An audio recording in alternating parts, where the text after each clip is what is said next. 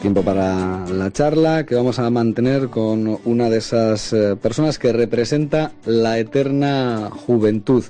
El teólogo progresista, siempre le ponen el, el apellido, Enrique Miret Magdalena. Don Enrique, ¿qué tal? Muy buenos días. Muy buenos días. No se libra de que le calcemos la etiqueta, el apellido teólogo, progresista, supongo que para usted ya mucha honra, ¿no? Hombre, desde luego. Desde Eh. luego. Y además que soy seglar, o sea, quiere decirse que no soy cura.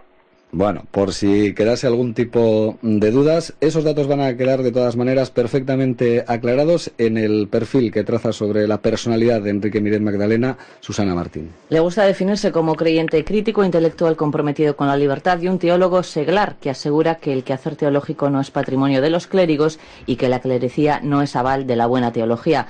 Acaba de superar la barrera de los 90 años y sigue recordando que en la Iglesia se nos pide quitarnos el sombrero, no cortarnos la cabeza. Y es que su crítica se dirige al poder, tanto eclesiástico como político, cuando se convierte en un fin en sí mismo. Una crítica que en la pluma de Miret Magdalena no es agria, sino templada, activa y transformadora. Enrique Miret Magdalena nació en Zaragoza, es doctor en ciencias químicas y teólogo seglar. Tenía algo más de 20 años cuando la guerra le impidió entrar en la Compañía de Jesús. Pronto comenzaría sus trabajos como escritor, profesor y conferenciante, experto en teología, ética y sociología de la familia y juventud. Es consejero honorario de la ONG premiada con el Príncipe de Asturias, Mensajeros de la Paz, fundador y directivo de la Comisión Española de Ayuda al Refugiado. Ha presidido la Asociación de Teólogos Juan 23 y el Consejo Superior de Protección a Menores durante el primer gobierno socialista. De hecho, los objetivos de su actividad, tanto social como política, fueron el respeto a los derechos de los niños en centros de protección. Escritor, conferenciante, teólogo y periodista de voz siempre ponderada, singular e independiente, su conocimiento abarca a casi todos los pensadores. Su estilo es amplio de miras y todo hecho intelectual merece su atención. Tiene el don del buen consejo, es, tiene también una extensa sabiduría y, sobre todo, un carácter optimista. Ha escrito más de 2.000 artículos y 20 libros. El último, La paz es posible, una reflexión sobre la violencia y la agresividad. Le califican como un hombre de diálogo, es un creyente ecuménico y un bibliófilo convencido. Puede presumir de coleccionar catecismos de todo el mundo, unos 1.500, algunos de ellos verdaderos incunables. Multifacético, católico heterodoxo, nonagenario, lúcido y ágil, ha encontrado en el zen y el yoga una fuente de energía. Tiene un ramillete de hijos y nietos, una salud de hierro y una serenidad como herramienta de vida que le convierten en uno de los mejores ejemplos de cómo ser mayor sin hacerse viejo. Supongo que, que firma todo lo que acaba de, de escuchar. Hombre, sí, un poco, diría un poco demasiado positivo, pero realmente sí, soy, soy yo eh, realmente el que me encuentro en esa situación. Mm, eh, siendo el ejemplo vivo de lo que usted mismo eh, escribió, ¿no? Cómo ser mayor sin hacerse viejo, más de 90 años y todavía sigue Sí, sí, perfectamente tengo, lúcido. tengo cumplidos en enero 91 años, Ya los 91 pasados, o sea que no está mal, ¿no? Desde luego que no está, pero nada mal. eh, suponemos que a lo mejor algo tiene que ver, eh, aparte del yoga y, y el zen, eh, una especie de, de mandato que se dio a sí mismo de no voy a estar, no, no me voy a quedar quieto, ¿no? Sigue escribiendo, prácticamente lleva un ritmo de, de un libro por, por año y acaba de publicarse el último. Supongo que escribir forma parte también de esos ejercicios para Por no dejarse supuesto, por vencer. supuesto. Yo creo que en ese libro que se llama Cómo ser mayor sin hacerse viejo, de hace dos años, ahí explico yo toda la experiencia que he tenido en mi vida para conservarme de esta manera. Yo creo que todos pueden eh, realmente el seguir esos consejos y solamente, y esto es que es una cosa importante que lo sepa la gente mayor, solamente el 10% de los que tienen más de, no- de 80 años eh, sufren una enfermedad de tipo de decaimiento mental. Los demás es simplemente porque no hacen ejercicio. Si hicieran ejercicio, pues se conservarían exactamente lo mismo que de jóvenes. Mm, Bueno, pues nos lo anotamos, ¿no? Eso es prácticamente un mito roto, porque parece que llega una edad y hay gente que, afortunadamente cada vez menos, pero hay gente que, que se deja ya llevar, ¿no? Y que, que se queda como a esperar. No ha sido ni mucho menos su caso. Bueno, lo malo son, es la jubilación, que en vez de seguir el consejo del propio nombre, jubilación, que es alegría, pues generalmente se vuelven pesimistas, eh, no hacen nada y no desarrollan sus fuerzas físicas ni sus fuerzas eh, mentales. y claro, pues eh, eso se viene abajo, se viene abajo simplemente, ¿no? Yo le aprendí esto de este famoso premio Nobel, don Santiago Ramón y Cajal, que era también aragonés, como yo, como yo soy. Y este gran, este gran investigador descubrió que justamente la inteligencia y el aprendizaje se producen entre las neuronas, no porque tengan más o menos neuronas que siempre tienes una cantidad enorme, sino por el ejercicio. Eso es justamente el desarrollo mental. Ya decimos que usted lo practica. Último libro, el último por el momento, con una afirmación que tal y como está el panorama se nos antoja demasiado optimista. La paz es posible. No sé si, si llegó a plantearse ponerle interrogantes. Bueno, realmente no he puesto interrogantes, sino únicamente eh, yo tengo una segunda, yo diría una segunda parte de ese título, ¿verdad? Que es La paz es posible a pesar de todo. Hmm. ¿eh? Porque yo creo que realmente no es fácil alcanzar la paz y depende de todos nosotros el que realmente esa paz sea posible. Yo siempre recuerdo un pensamiento de un famoso escritor, pensador, filósofo, eh, anglosajón que a principios del siglo XIX y se llamaba Carlyle decía toda batalla es un malentendido. Bueno, pues yo creo que efectivamente es así. Por eso tenemos que acostumbrarnos a dialogar, a negociar, a saber realmente abrirnos a esta conversación con todos los demás, tranquila, serena, con el fin de ver qué puntos comunes podemos tener unos y otros y qué se puede hacer para vivir más en paz. Hmm. Lo malo es que no todo el mundo lo tenga tan claro, ¿no? Que incluso casi por, por comodidad nos hemos instalado en el conflicto, parece que es un mar en el que navegamos bien y bueno, pues ahí nos las den todas, ¿no? Seguimos eh, incluso enquistando los, los conflictos. Nosotros mismos, en vez de frenar esos conflictos o resolver esos conflictos, los vamos siempre aumentando, porque la tendencia del ser humano, yo creo que es una tendencia negativa, es a enfrentarse con todo el que no piensa como uno, al contrario de lo que realmente nos enseñó este gran filósofo que se llamaba Ortega y Gasset, el cual descubrió, leyendo a un científico tan importante como Einstein, descubrió que eh, todo es relativo, lo cual quiere decirse que cada uno somos una perspectiva, por eso le llamó a esta idea el perspectivismo. Eh, somos una perspectiva que nos acercamos a la verdad, pero nunca jamás poseemos la verdad completamente. Somos buscadores de la verdad, por eso necesitamos ese diálogo, esa conversación con los demás, ese saber lo que los demás piensan, sus razones, justamente para enriquecer nuestro punto de vista. Mm, es eh, una idea que va un poco contracorriente a lo que se lleva ahora mismo, ¿no? Parece que, vende poco esa, esa idea. Uno, por lo menos, eh, pone determinadas emisoras de radio o lee determinados medios de comunicación y parece que están abogando por todo lo contrario, no por pues al enemigo ni agua. Exactamente, y ese es el gran mal, por ejemplo, de nuestra política, eh, nuestra península verdaderamente tenemos una política que siempre está buscando enfrentarse con el que no piensa exactamente lo mismo que él, cuando debería de intentar dialogar con el fin de buscar esos elementos comunes y poder ir adelante, porque todos tenemos que convivir.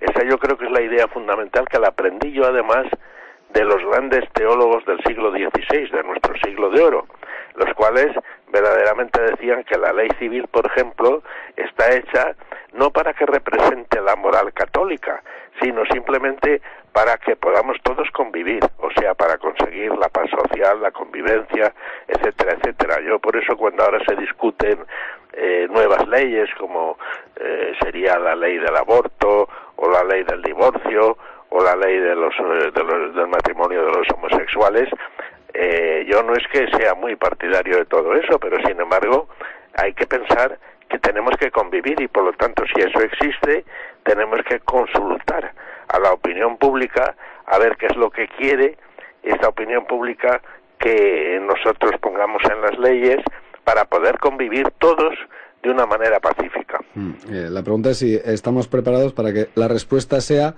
la contraria a, lo que nos gustaría a nosotros personalmente, ¿no? Eh, eh, pues en este caso, usted dice que no es partidario de, esas cosas, pero yo creo que conociéndole que usted lo aceptaría perfectamente si, si la demanda social así lo dice. Pues exactamente, exactamente que vivimos en una democracia y a veces parece que nos olvidamos de que esa es la única manera que tenemos de vivir en el mundo actual en donde realmente eh, si somos, eh, yo diría, inteligentes, nos daremos cuenta de que cada uno somos limitados y por lo tanto tenemos que saber convivir con los demás y no creernos nosotros los únicos poseedores de la verdad. Mm, aboga usted por aprender tolerancia, por aprender libertad. La pregunta es, ¿se puede aprender eso, teniendo en cuenta además que cada uno tiene su propia idea de lo que es la tolerancia y la libertad y no le vale incluso ahí lo, lo de los demás, ¿no? Exactamente. Exactamente. Yo creo que eso es muy importante y dentro del terreno religioso pues pasa exactamente lo mismo. Una cosa es que yo, por ejemplo, ¿verdad? Yo soy católico, soy practicante, pero soy muy crítico. ¿Por qué? Porque lo aprendí yo de mis grandes, eh, yo diría, maestros del siglo de oro. Ahí los místicos, los filósofos, los teólogos, los literatos, todos ellos eran gente crítica.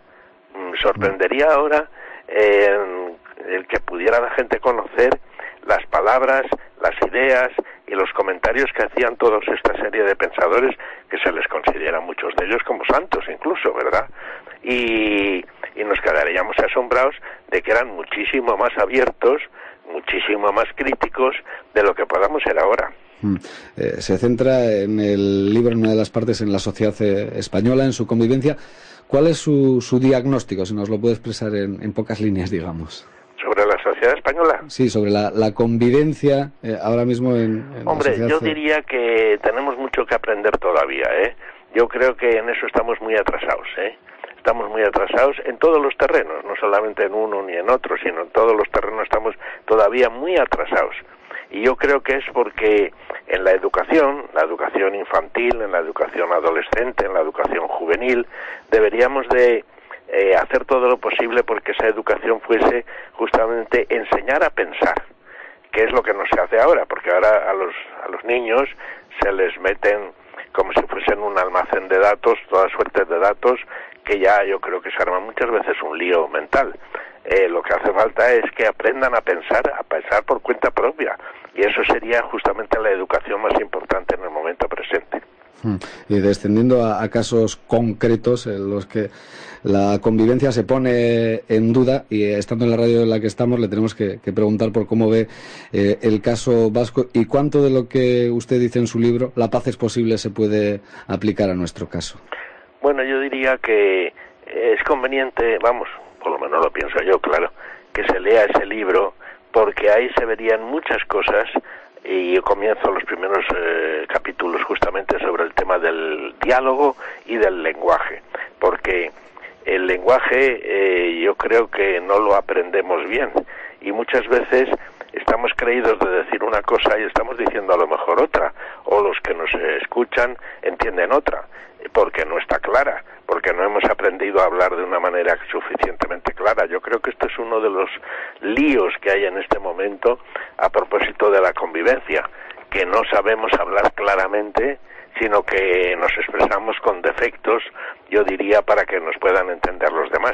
Hmm. Acabamos diciendo cosas que a lo mejor no responden a, lo que pensamos, pero luego, claro, como cualquiera rectifica, pues tiramos por ahí y, un error nos mete eh, en el auténtico berenjenal que, que, estamos. De todas maneras, usted ha conocido épocas todavía de mayor intolerancia que, la actual, en estos 91 años de vida que decimos que, claro, Yo, he, yo he vivido nada menos que el tiempo de, del franquismo, ¿no? Hmm. Lo he vivido y he vivido y he, sufrido justamente aquella situación, eh, porque yo realmente, eh, bueno, siempre he sido una persona que he intentado ser tolerante y me encontraba yo en un mundo en donde realmente aquí no se dejaba pensar nada más que lo que dijeran los de arriba. Hmm. Esto sí que era verdaderamente grave a mi modo de ver. Y además, y ahí en el punto de vista religioso fue un gran defecto también, el que los obispos se unieran a esa situación nacionalista de tipo dictatorial y que realmente se encontraban más o menos a gusto entonces en aquella época. Yo creo que eso fue un gran error de nuestra Iglesia Católica en aquel momento. Hmm.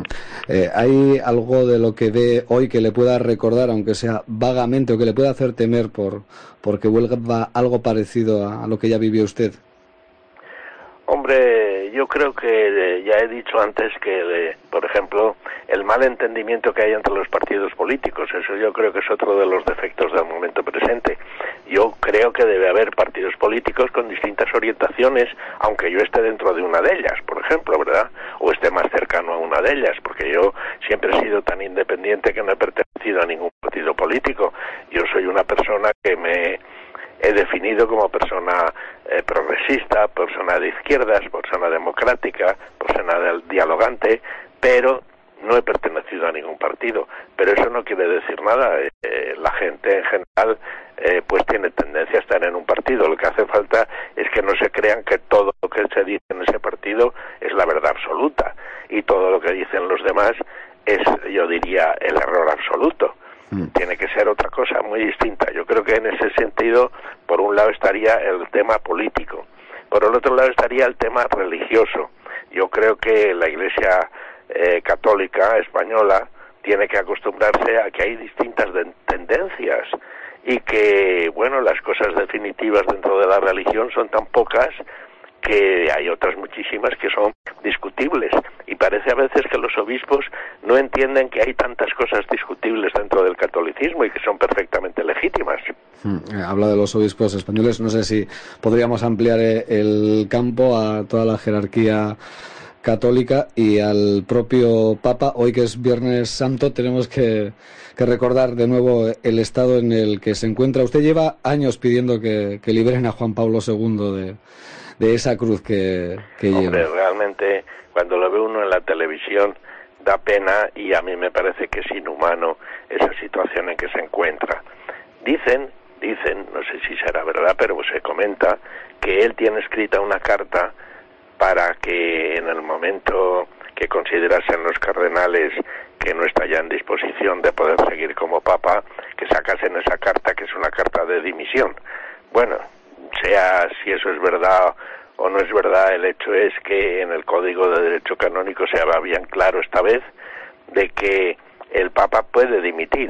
Y yo creo que tendrían que ayudarle la curia romana a que se decida por dimitir en esa situación en que se encuentra, que ya digo que desde el punto de vista físico y a veces también desde el punto de vista mental es eh, verdaderamente triste y yo diría inhumana el mantenerle en el puesto central de la Iglesia. Mm. Si verdaderamente los obispos ahora a los 75 años tienen que dimitir, yo diría que el obispo de Roma, que ese es el Papa, pues con mayor razón a los 75 años debería de dimitir mm. y eso yo creo que tendría que introducirse también en el derecho canónico del futuro. ¿Tiene usted alguna esperanza de que el sucesor de Juan Pablo II eh, practique la religión de, un modo que sea más acorde con lo que usted mismo piensa? Porque Juan Pablo II no pasará a la historia precisamente como un papa progresista. Pues eh, mira, eh, realmente cuando muera o dimita, ¿verdad? El Papa Juan Pablo II, se verá que ha sido un Papa contradictorio, porque eh, es un Papa eslavo y por lo tanto tiene una manera de pensar muy distinta de la nuestra, occidental, y por lo tanto eh, veremos cosas positivas y negativas importantes además. ¿eh? Por ejemplo, en el aspecto social, las encíclicas que él publicó hace unos años eran encíclicas muy abiertas desde el punto de vista social. En cambio, todas las que se referían al tema moral o al tema doctrinal, todas han sido, mm, en general, muy cerradas, salvo, yo diría, pondría como excepción mm, dos o tres de los tiempos ya de hace unos años.